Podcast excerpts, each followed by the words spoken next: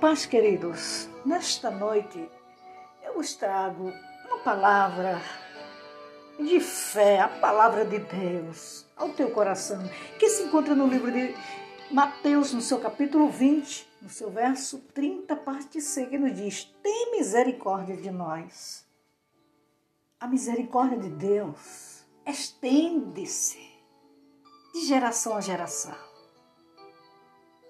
A misericórdia de Deus, queridos, é tão grande na nossa vida que não tem explicação. A palavra de Deus diz que as misericórdias de Deus são as causas de não sermos consumidos. É por isso que estamos aqui nesta noite. É porque a misericórdia de Deus nos alcançou. E somos felizes por isto. Muitas vezes somos tentados, machucados, provados, humilhados. Pensamos que não vamos chegar o outro dia, mas de repente estamos em um novo amanhã. E o Senhor cuidando de nós, velando com a Sua palavra para cumprir em nossas vidas os seus propósitos e nos dá vitória e nos dá bênção. E por que essa inquietação, essa preocupação?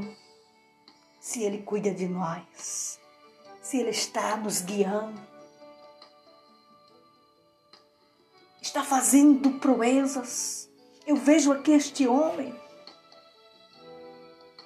ou estes homens clamando pela misericórdia do Senhor, pois eles eram cegos. E Jesus parou e chamou-os e disse: Que quereis que vos faça? E aqueles dois homens disseram: Senhor, que os nossos olhos sejam abertos. Que fé! A misericórdia de Deus logo desceu na vida daqueles homens e Jesus, movido de íntima compaixão, tocou-lhes os olhos e logo viram e o seguiram.